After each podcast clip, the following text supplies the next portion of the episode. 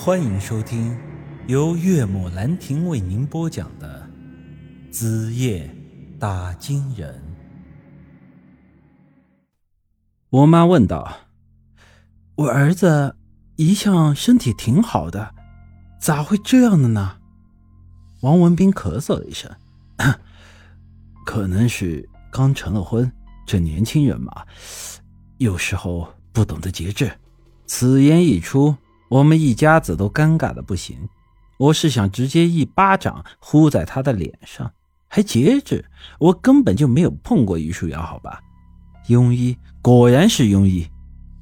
不过这个时候，我一心想着大山叔的计划，也不想跟他计较，最后就让他开了两副补药。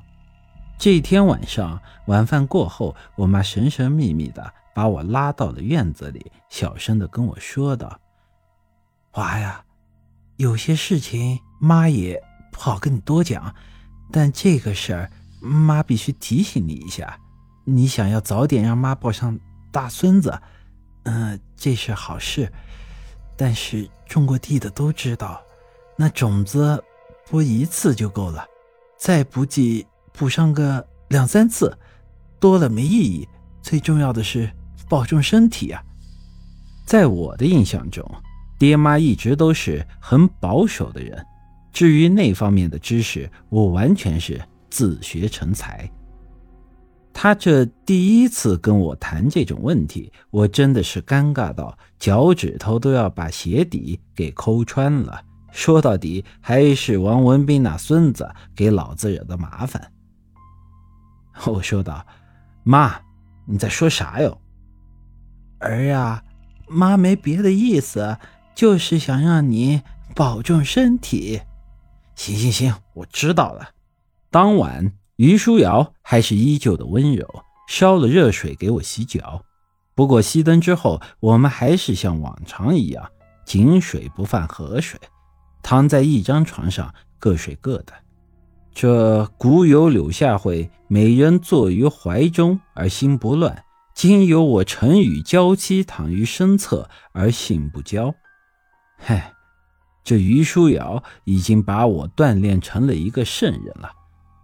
第二天清早，我跟着我爹去河边打猪草，于书瑶和我妈在家里做早饭。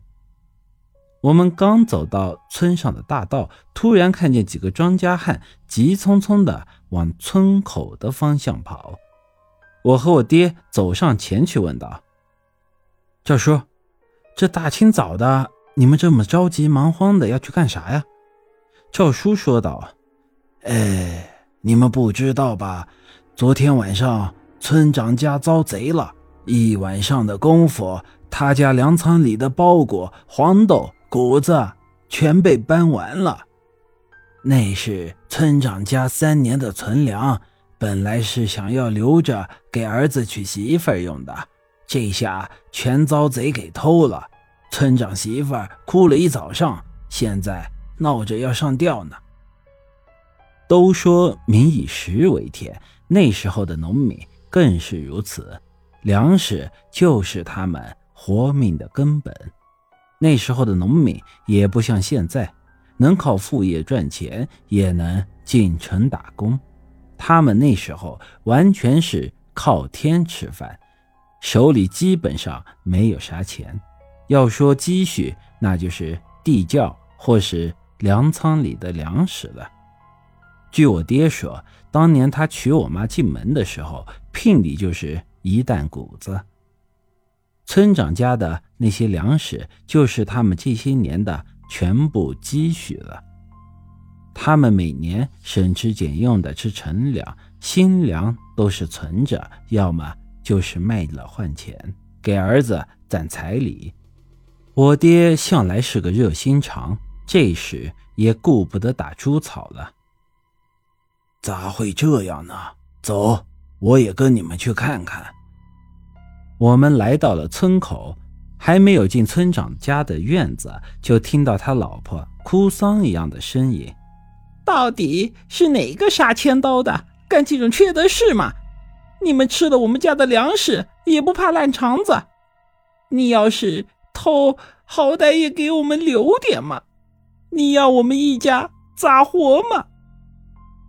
我跟着他们一起进了院子，一群妇女拉着村长老婆不让他寻短见，村长则是两眼无神的蹲在门口，不停的抽着土烟。我看这样子，事情好像真的是有点严重了。但说句不好听的话，幸好这事儿是出在了村长家，因为他当村长，至少每个月还有点工资。勉强能够维持接下来一年的生计，但这要是放在一般人家，粮仓被搬空，今年的新粮食又才刚种下，那这真是只能喝西北风了。不过这事儿说来也奇怪，平常村里闹贼丢东西的事儿也经常发生，但那丢个十斤八斤的粮食已经是顶天了。这一下子把人家上千斤的粮仓都给搬空了，恐怕只有土匪才有这能耐吧。但是这建国以后哪儿还有什么土匪呀？本集已经播讲完毕，欢迎您的继续收听。